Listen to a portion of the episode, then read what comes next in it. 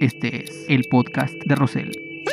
Tercero y largo para los acereros de Pittsburgh. Tiro de esquina en favor de sus guerreros del Santos Laguna. Hogan atrapa al último guerrero y lo lleva a la esquina. ¡Pero la rola, Chor! A segunda uno. A primera. ¡Doble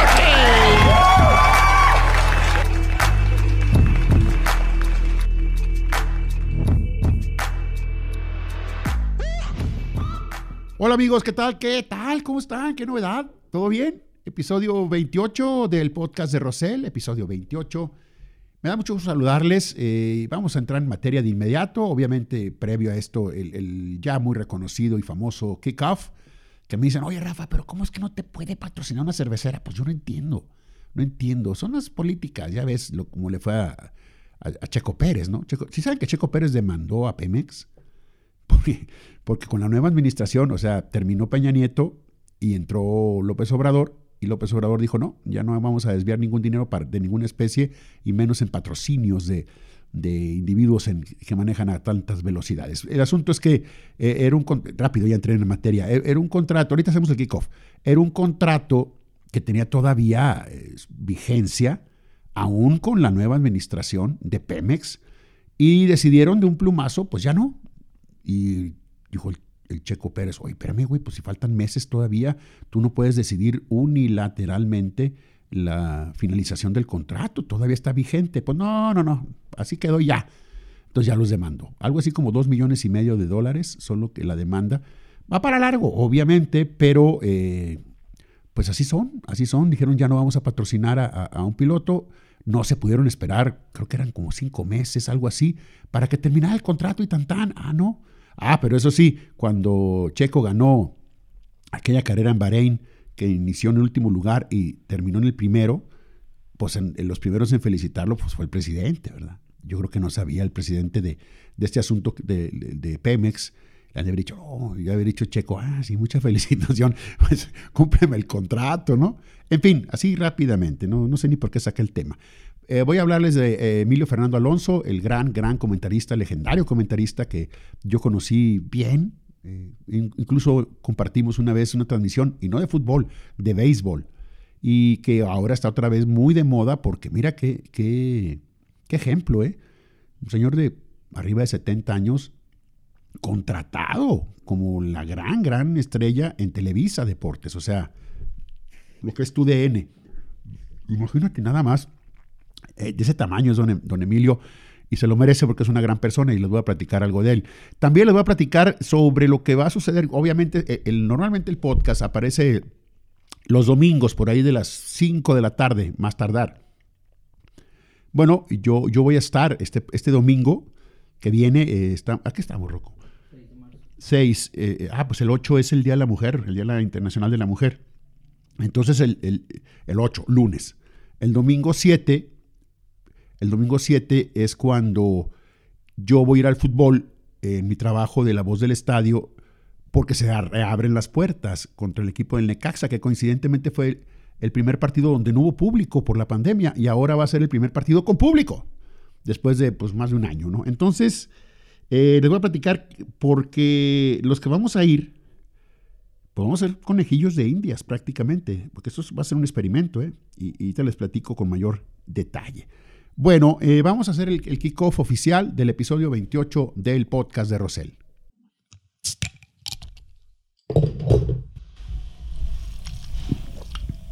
Mm. Muy bien. Eh, don Emilio Fernando Alonso, uno de los cronistas relatores, comentaristas de varios deportes, pero más reconocido en el fútbol. Y no ha llegado el invitado. Esa era una de sus eh, principales eh, frases de cuando no había gol. O también estamos arrancando. Una voz muy clara, muy potente, una gran cultura. Él se preocupaba siempre de ilustrarnos eh, si el partido era internacional, pues nos decía de la ciudad y que cuándo se fundó y que si los monjes y que, no sé, siempre era muy padre porque, porque te daba algo de cultura, siempre, eh, don Emilio, con una memoria prodigiosa. Entonces, estuvo en TV Azteca y, la realidad es que lo, lo usaban, por llamar así, los mundiales y en las Olimpiadas. narraba voleibol y muy bien. Vamos, eh, de lo que le dieran, si no era un experto, aparentaba, ¿eh? Claro, el, béisbol, fútbol, eh, voleibol, porque voleibol y sobre todo unos partidos de voleibol femenil por medallas de oro o, por semifinales de grandes equipos japoneses, peruanos, japonesas, peruanas, mejor dicho, porque el voleibol femenil es, más atractivo que el voleibol varonil. Fíjate, por ejemplo, eso ya sería otro tema de, otro podcast, de cómo hay deportes. La mayoría, obviamente, eh, te gusta la mayoría obviamente te gusta que sea eh, ver varonil. Todavía, por ejemplo, el fútbol, pues prefieres un, partido varonil a un partido femenil. Pero, insisto, eh, por ejemplo, una final de tenis entre dos grandes tenistas mujeres, bastante que te lo echas y a veces hasta lo prefieres a una final de varonil donde no se colaron algunos de los grandes. Igual el voleibol femenil es muchísimo mejor el espectáculo que, el voleibol varonil. ¿De acuerdo? como argentino, de acuerdo, ¿no? Bueno, ese es un ejemplo. Entonces, don, Emilio Fernando Alonso narraba muy bien.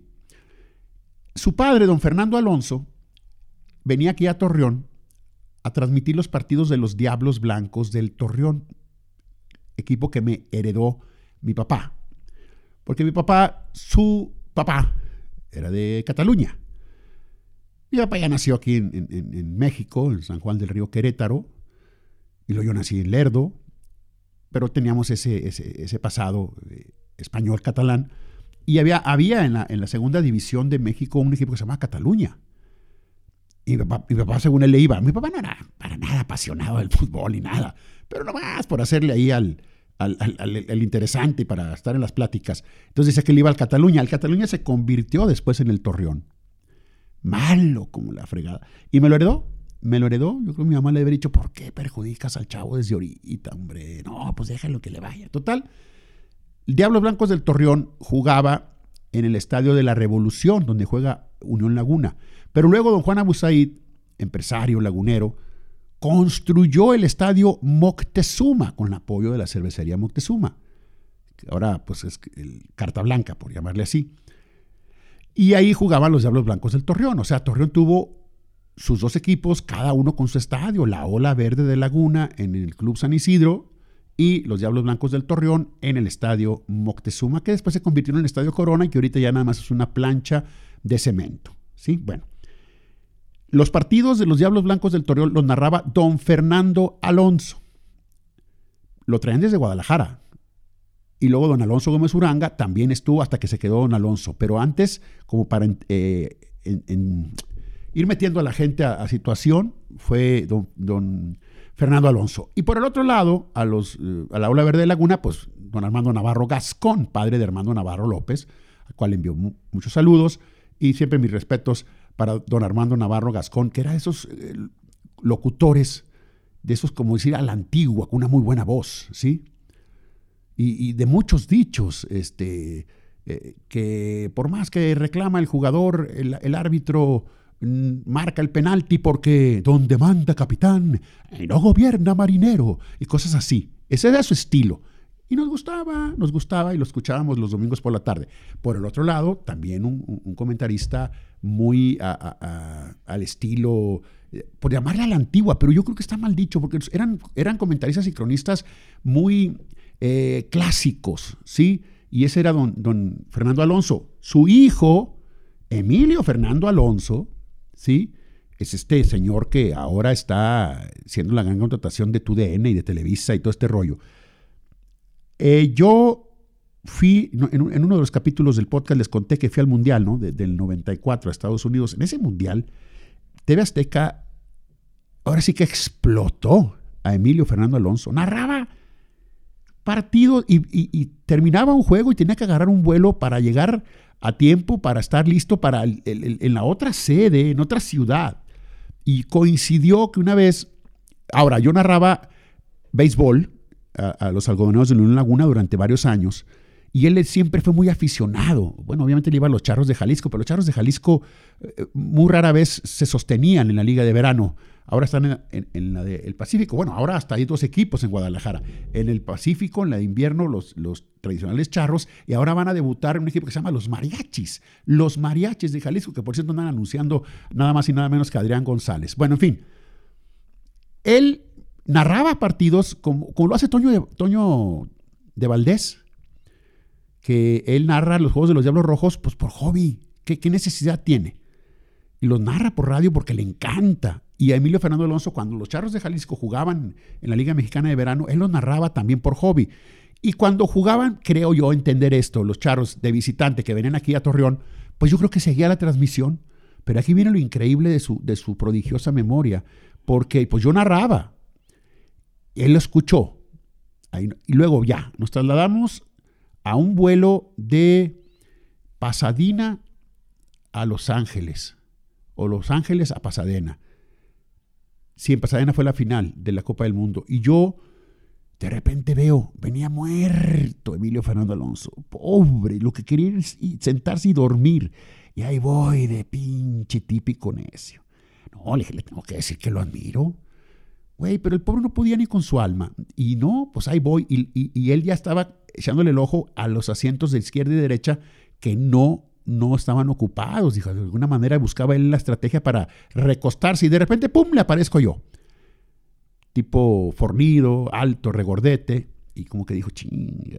Le dije, primero le dije don Emilio. Dijo, no, no, pues Emilio, Emilio. Este, se ve agotado, sí, he narrado sin parar, sin parar, sin parar, sin parar. Bueno, rápidamente le digo, no quiero molestarlo mucho. Este, yo lo admiro eh, sus conocimientos, su cultura, eh, eh, y es un ejemplo. Y me dice así, de repente, se los juro, ¿eh? Se los juro, me dice, ¿tú a qué te dedicas? Y le dije, bueno, en Torreón este, soy narrador. dijo, ¿tú narras a, la Unión Laguna en radio? Yo, sí, ah, te he escuchado. Y yo, ¿cómo? ¿Cómo? Sí, sí, ¿cómo no? Bueno, yo, yo también te he escuchado, ya no permitía que, que lo, eh, le hablara de usted, sino de tú. Y yo, yo también te he escuchado y, te vuelvo a repetir que mis respetos. Entonces se acordó, así nada más, nunca en su vida me había visto y por la pura voz. Entonces ya, se fue a seguir trabajando, haciéndolo muy bien. en, ese, en ese mundial azteca y los protagonistas fueron una verdadera máquina imparable con Jorge Valdano, con este, se llama Menotti, Roberto Gómez Junco, tuvo un mundial espectacular ahí, con, bueno, José Ramón Fernández, por supuesto. Estaba Andrés Bustamante, el Wiri Wiri. No, no, no, no, no, no, no. Eh, se robaban, robaban todo el, auditorio. Bueno, pasó el tiempo y me dicen, eh, eh, yo estaba en el Estadio de la Revolución en pleno juego del Unión Laguna. Era un doble juego, era un domingo. Emilio Fernando Alonso había venido a narrar sábado por la noche un partido del Santos para TV Azteca y se quedó porque la cervecería, en este caso la Cuauhtémoc, le, quiso hacer como una especie de... Le, le, hicieron un homenaje, no una especie, le hicieron un homenaje. Ahí en el Estadio de la Revolución le entregaron una placa con un reconocimiento por su trayectoria y por su afición al béisbol. Y entonces yo les pregunté que si se podía subir a la cabina hacerle una pequeña entrevista. Y siempre muy amable, ya me ubicaba más. Subió a la cabina donde yo estaba narrando y le digo, oye Emilio, ¿no te quieres echar esta entrada? No, hombre. En lugar de decirme, no, güey, pues tengo mucha prisa, me tengo que... No, empezó a narrar. Y me pedía el comentario a mí, ¿cómo esa jugada, Rafa? Yo me sentía, pero hombre, una fregonada y, narramos una entrada, la parte alta, no, no, te, no, te, digo que la parte alta y baja. Y, y, se notaba ahí que eres un apasionado. Yo como que la gente que lo trajo ya le estaba diciendo, vámonos, güey, ya se va el vuelo. Pero por él se hubiera quedado a narrar todo el partido. No, un personajazo, un hombre de mucha cultura que ya afortunadamente superó, eh, estaba cenando él muy a gusto eh, con su familia y le vino un derrame cerebral muy fuerte, pero que luego, luego, ahí, luego, luego y poco a poco ha ido este, recuperándose, al grado, insisto, de que habiendo tanto comentarista en el mercado, por llamarlo así, él fue lo más cotizado y, lo anunciaron como, anunciaron la contratación de Emilio Fernando Alonso en Televisa Deportes como si hubieran contratado a un gran jugador en la América, ¿eh? como si el América hubiera contratado a Zlatan Ibrahimovic. Y narró su debut, porque fue su debut, porque él estuvo en, en Azteca y luego en ESPN. Después ahí le tocó ser el, el que inauguró Chivas TV. Lo contrataron para narrar los juegos de Chivas TV, ya mucho más restringido el asunto. Y luego estuvo haciendo cosas en, alternativas, en páginas de internet, hasta que llegó esta oportunidad. Yo creo que Francisco Javier González, sin que me conste, porque nunca lo he escuchado decirlo, pero él siempre lo anduvo buscando, lo anduvo buscando, lo anduvo buscando, y me imagino que una llamada, y le había dicho Emilio Fernando Alonso, ya es el momento, güey, sale, se arma, se arma, órale, pum. Y ahí está, y su primer partido, ya narrando con Televisa, fue Pumas Santos. Santos Laguna, que él siempre ha dicho, la ciudad de los grandes esfuerzos, y que me acuerdo cuando, cuando le preguntó a mi amigo Juan Carlos Báez, perdón Juan Carlos, en una transmisión, pues que también don Emilio, le decía yo a Juan Carlos Báez, qué nervios estar transmitiendo con él, porque de repente te hace unas preguntas, y no de fútbol, ¿eh? Y a Báez le dice, Juan Carlos, eh, este jugador o este árbitro, no sé, nativo de Monclova, aquí relativamente cerca de Torreón. ¿A cuánto está Monclova? Oh, pues como a ocho horas. Y lo dice don Emilio, pues te, te tiras a ir a pie. o sea, ya sabía más o menos don Emilio cuánto era la distancia. Y resulta que pues a Monclova son cuatro horas pasaditas en coche y cinco horas en autobús. Pero Juan Carlos pues lo agarraron en curva y dijo, no, pues ocho horas, fácil. Y ahí don Emilio lo cruzó. Y después me dice, ¿cómo ves? Qué gacho, ¿no? Le digo, es que es lo... En transmisiones en vivo, yo digo que debería ser una regla de oro avisarte, güey. O sea, de alguna manera hacerte, oye, güey, te van a preguntar ahorita que a qué distancia está Monclova para que le eches una estudiadita, porque así el fregazo, crees que, crees que es muy fácil. Por ejemplo, el zar, Carlos Aguilar, que ahorita está de jefazo también en Vox, en Televisa, pues también no, tiene mucha idea. Decía que Cintia, esta Rodríguez, preciosa mujer de Monclova, de la academia, y que ahorita está también en el programa de, Venga la Alegría en, Azteca, la presentó como la lagunera. Entonces volteamos todos y dijimos, ¿qué? no, pues no, en una la presentó como la lagunera, creo que fue cuando el, estadio, la inauguración, ya ves que cantaron ella y Jair, la, canción de... Eh, la del estadio, la, inauguración, que por cierto ya ni, sabemos ni cómo va, ¿verdad? Entonces, Cintia y Jair la cantaron. Y, el SAR, eh, eh, estábamos transmitiendo con él, pues todo, todo el día. y, no, y dijo, por cierto, este, en, la ceremonia inaugural y todo no se pierda porque va a estar la lagunera, Cintia Rodríguez. Entonces todos volteamos y digo, ¿qué? No, le dije, no, no, no, no es lagunera, güey. Apenas Parras de la Fuente, como que lo consideramos lagunero, pero a lo mejor los de Parras no tanto, pero hasta ahí llega. Hasta ahí llega la laguna. Eh, ya vas para allá, se acabó. Ah, no, bueno. Entonces, pues así son, o sea, son cosas que uno no maneja con tanta facilidad. Entonces, esa fue mi anécdota de, eh, con Emilio Fernando Alonso, un personajazo, una gran persona, y, le deseamos el mayor de los éxitos, porque mira, insisto, quizás su mejor contrato, su mejor contrato, lo tenga ahora ya que es un hombre de la tercera edad. Y qué bueno, porque nos representa a todos los chicharrones que andamos todavía tronando, más unos más que otros, ¿no? Vamos a cambiar de tema.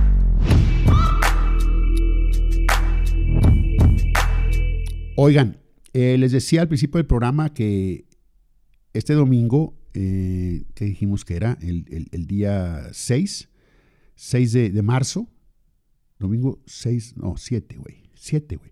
Domingo 7 de marzo. El, insisto, el podcast aparece por ahí de las 5 de la tarde. No sé si lo quieren escuchar ustedes para que, porque lo que yo les voy a comentar, que también puede, eh, no es tanto actualizarlo, sino que porque después se va a saber si se logró o no el objetivo. A lo que yo me refiero es que sí va a haber público, se habla de 9 mil, 10 mil personas en el Estadio Corona para el partido entre Santos y Necaxa.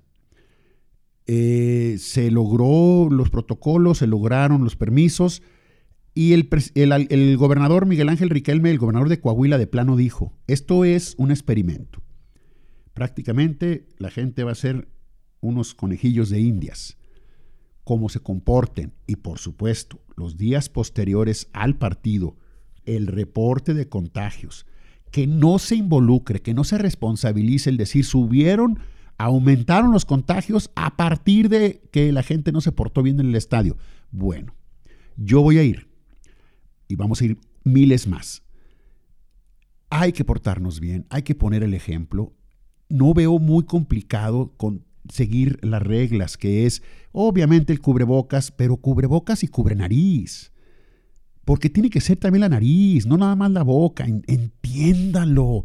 Muchísima gente sí. Es más, hay gente que todavía te dice, no, yo sí me pongo el cubrebocas, güey. Sí me dejo la nariz eh, libre, pero la boca.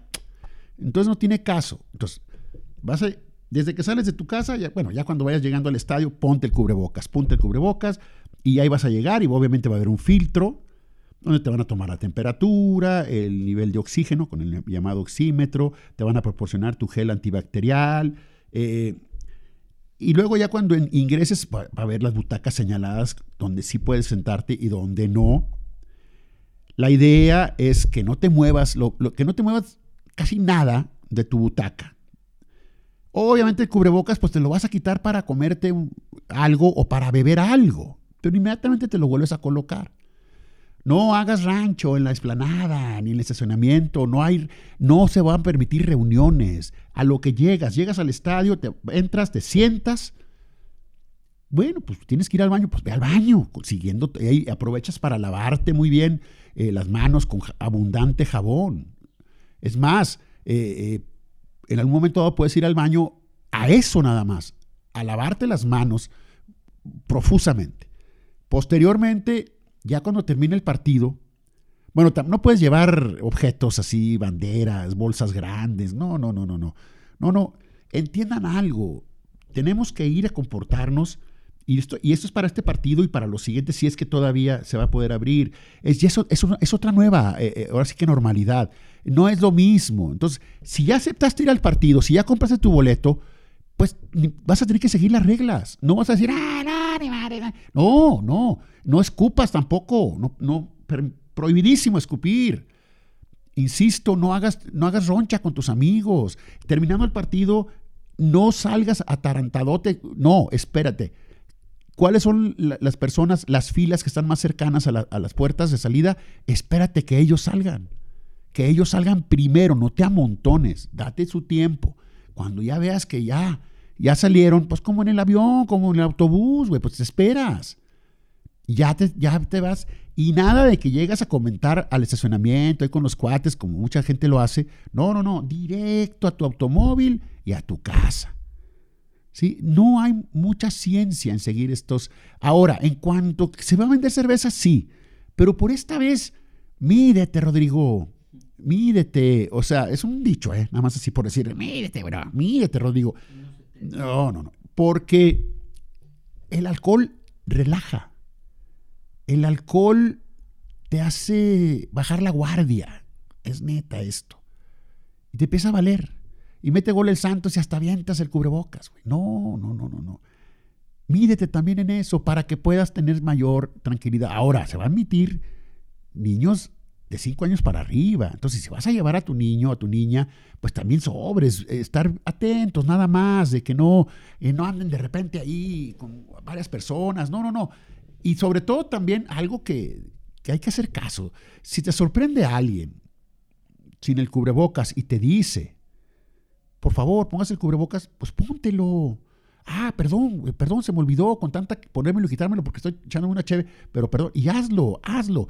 Eh, mira, Parece eh, una gran responsabilidad para los que vamos a ir, pero si este partido, Santos Necaxa, no tiene después incidencia en el número de contagiados, si al contrario se dice que fue todo un éxito el experimento gracias a que la gente se comportó ejemplarmente, esto va a abrir la posibilidad no solo al siguiente partido en casa del Santos, no, también en la probabilidad de que el béisbol, la lucha, el básquetbol, ¿sí? Tenga también acceso de público, que sigan las mismas reglas que se admiten en, en, este caso en el partido del Santos. Esto es muy importante porque vamos a ayudar con nuestro ejemplo a que haya más oportunidad de asistir la gente a los estadios. ¿sí? Y, te digo una cosa, eh, ya hubo la serie del Caribe en Mazatlán, que lo veíamos por televisión y sí decíamos, no, no, no, qué desastre. Muy cero sana distancia, muchísima gente con el cubrebocas mal puesto o sin cubrebocas, pero a pesar de eso, fíjate, a pesar de que sí hubo contagiados después de la serie del Caribe, que fue a principios de febrero en Mazatlán, a pesar de esto, el semáforo no cambió, el, semáforo continuó en naranja. Y ahorita hay partidos en Aguascalientes, en Mazatlán. El clásico, el clásico, el próximo clásico Chivas América, ya están vendiendo boletos. Están vendiendo boletos porque también va a poder haber gente, el juego del Atlas también, ahí mismo en Guadalajara, en el Jalisco. Entonces, va a haber muchas oportunidades y la clave aquí es que el gobierno ya permitió, el gobierno va a auxiliar en lo que se pueda, pero la clave, el balón está en nuestra cancha, amigos. Somos nosotros los que tenemos que demostrar que somos gente civilizada y adulta, que podemos seguir todas las reglas que se nos digan para que así sea un éxito este partido y volvamos a nuestra añeja normalidad, no a la nueva, a la que nos gustaba, y poco a poco a poco regresar. Fíjate, en Tokio, que tiene una letalidad pues, pues baja, 8 mil personas han muerto en Tokio, perdón, en Japón, en Japón. Hablo de Tokio por las Olimpiadas. No quieren que la, la, gente en Japón no quiere que haya Olimpiadas, pero el comité dice sí. Ah, y estoy hablando de un país con baja letalidad. Son un chorro, 8 mil, de acuerdo, pero oye, compara que andamos pegándole a los 200, entonces 200 mil, eh, para que te des una idea. Entonces, y en Japón son rigurosos. Eh, eh, en Japón, cubrebocas, ¿de cuántos años atrás? Cualquier gripita y, ellos civilizadamente se ponen el cubrebocas. Nosotros tenemos que ser así ya, así, así. Y permitir nosotros ser los héroes la gente que se portó bien en el estadio y que permite que haya más eventos masivos en la ciudad de Torreón gracias al éxito del partido Santos Necaxa. Ojalá el próximo podcast, dentro de una semana, no estemos platicando de que hubo un aumento en los, en los contagios, sino todo lo contrario. Entonces, eso les quería comentar. La, la gente que vamos a ir al estadio Corona, tenemos esa enorme responsabilidad, no solamente de cuidarnos nosotros y a, los, nuestros, sino permitirle a, muchas personas más que vayan a su espectáculo favorito.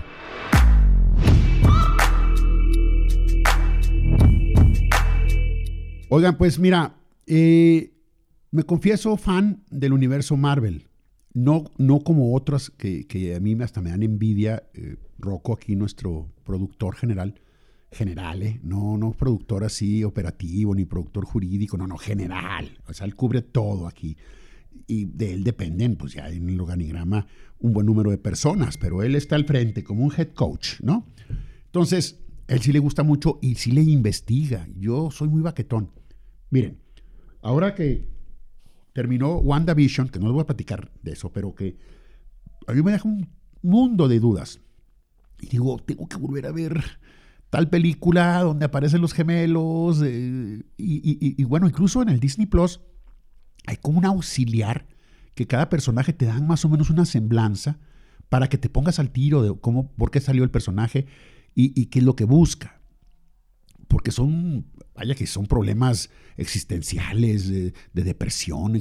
Eh, todo lo, casi todos los héroes de, Marvel son gente atormentada, como que no quieren ser héroes y, deben de serlo. El Capitán América es el que más, este, por eso, güey, ya eres un Avenger, ya, ya, olvídate de lo demás. Es que pude, pude salvarlos por eso, güey. A veces no se puede salvar a todos, pero hay que seguir salvando los que se puedan. Che, capitán rollo y los pone en orden, ¿eh? A Wanda, Wanda estaba agüitada, que porque no pudo. No, no, no, no, no, tranquilos. Hay que seguirle, porque somos los que podemos defender al universo de toda la bola de mendigos. Entonces, a mí me encantan, pero no, no, no. Eh, me, gustó mucho WandaVision, porque empezó de una forma y fue carburando y fue carburando, que empezó con los sitcoms de, que yo veía, yo veía a mi edad, veía el show de Dick Van Dyke, veía I Love Lucy, y luego, no sé, la tribu Brady, en todos estos. Y, me encantó, me encantó ese feeling eh, eh, antiguo, retro, y luego ya eh, entre cómico y entre dramático, entre buena onda y entre violento y, y la verdad, este, muy bien hecha. Ahora que terminó la serie, te das cuenta, porque yo como bien bestia, todas las películas del universo de Marvel, cuando están las letritas que le llamamos, siempre entra una o dos como adelantos, como piquetitos para que te quedes interesado en lo que viene. No, pues yo estaba de güey y ahí te das cuenta, la gente que trabaja en este tipo de producciones, no, no, no, un mundo, animadores, como 400, sí, este, efectos digitales, otros 200 güeyes, o sea, ¿cómo puede un director, un productor organizar todo esto? Y de repente, ¡pum! Ándale, güey, aparece uno de los, eh, ¿cómo se le llamarán a eso técnicamente? Ya ves que trailers, que, no sé, escena post. ¿Escena post? No, no me gustó, güey. Pero bueno, por ahí va. Y, salieron dos. O sea, los que vayan a ver el último, que es el episodio 9 de WandaVision, no se taranten como yo. A mí me tuvo que recordar el roco y ahí voy a regresarme. Entonces, eh, hay dos este, piquetitos de interés. También en el Mandalorian hubo uno, ¿eh? Sí, entonces, eh, esténse listos porque ahí, ahí vienen. Ya ven que en las aquellas películas de pues de Iron Man, que llega, alguien al bar y con de, Stark y lo contratan y todo eso, está padre. Bueno, yo lo único que les quiero decir es que soy admirador, pero también admiro a los que conocen al dedillo todo, güey, todo, todo. Me estabas diciendo, Rocco, que es muy probable que cosas de WandaVision se estén ligando con la nueva película del Doctor Stranger. Se maneja. Estabas las redes sociales, sí. Y, sí, y es que, caramba, la película de la última, The Endgame, ¿se llama? Esa duró tres horas y media, güey, porque pues tienen que descargar todo. Véanla, vean WandaVision, viene otra, pero esa es una película del, compañero del Capitán América, ¿no? O, no, o, del compañero de... Eh, sí, del... El, Soldado del Invierno y The Falcon, ese roco, si no fuera por él. Esa sí, es una, esa sí iba a ser una película. Finales de marzo.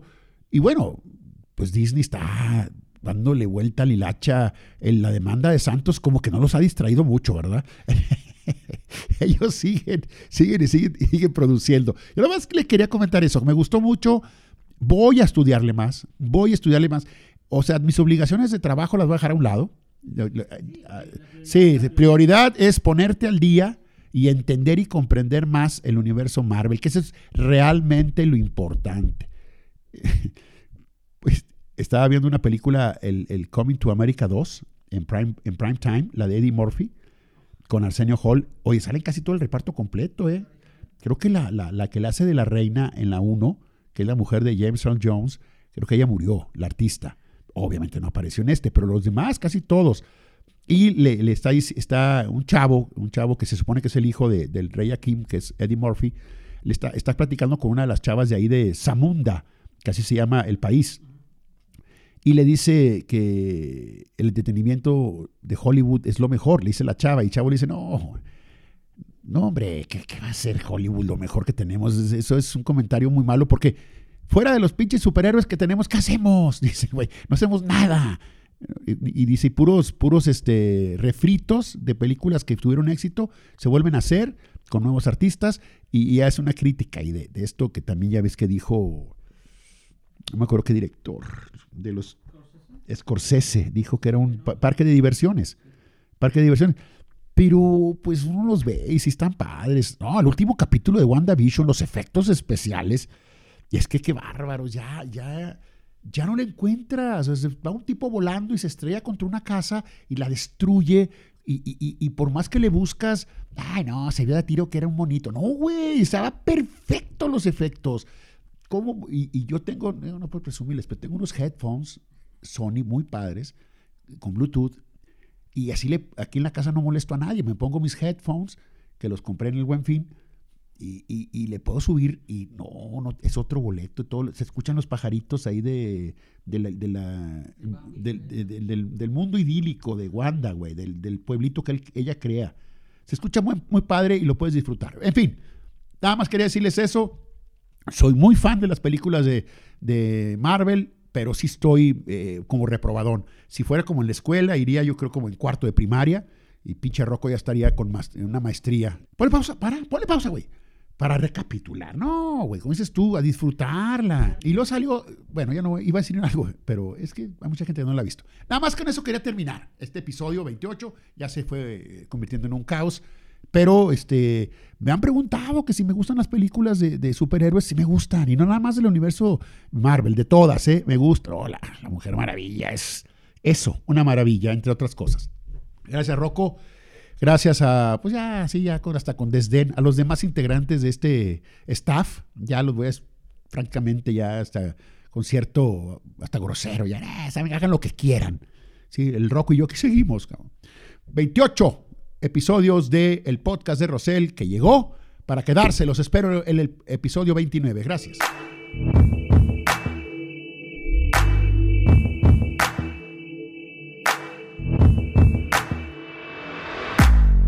Tercero y largo para los acereros de Pittsburgh. Tiro de esquina en favor de sus guerreros del Santos Laguna. Hogan atrapa al último guerrero y lo lleva a la esquina.